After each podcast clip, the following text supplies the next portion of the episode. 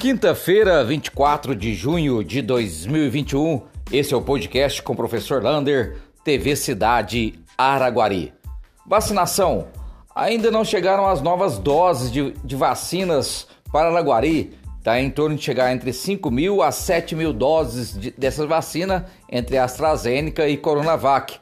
Porém, como não tem ainda a definição de que horas vai chegar. Amanhã continua a vacinação de 53 anos acima lá no aeroporto municipal das 8 horas até as 16 horas. Continua também a vacinação de comorbidades de 18 a 59 anos e as grávidas e puérperas são chamadas puérperas são chamadas na unidades básicas de saúde do Maria Eugênia e Paraíso.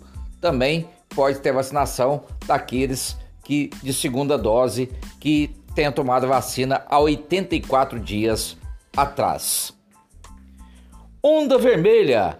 Hoje saiu mais um resultado do Comitê de Enfrentamento ao Covid-19 de Minas Gerais e classificou a nossa região, a macro-região de Uberlândia, do Triângulo Norte, que tem Uberlândia e Araguari, como onda vermelha e a nossa micro-região também como onda vermelha.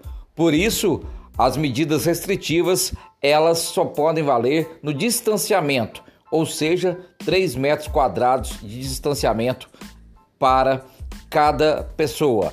E além disso, as aulas das escolas estaduais não podem começar a partir de segunda-feira, pois estamos na onda vermelha. Hoje, o boletim epidemiológico teve números razoáveis para a cidade de Araguari.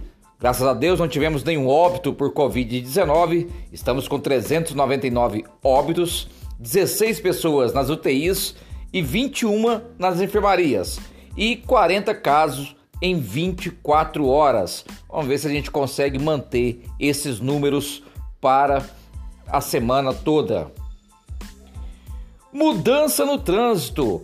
Hoje, em conversa com a Secretaria de Trânsito, com José Camargo, ele nos falou que aquela rua que sobe no bairro Miranda, da Sebastião Naves, ela vai mudar o seu sentido. Ela, quando cruza com é, a Rua São José, Rua também Sebastião Naves, quando cruza com a Calimero Pereira de Ávila, quem para, quem está na Avenida Coronel Pereira de Ávila.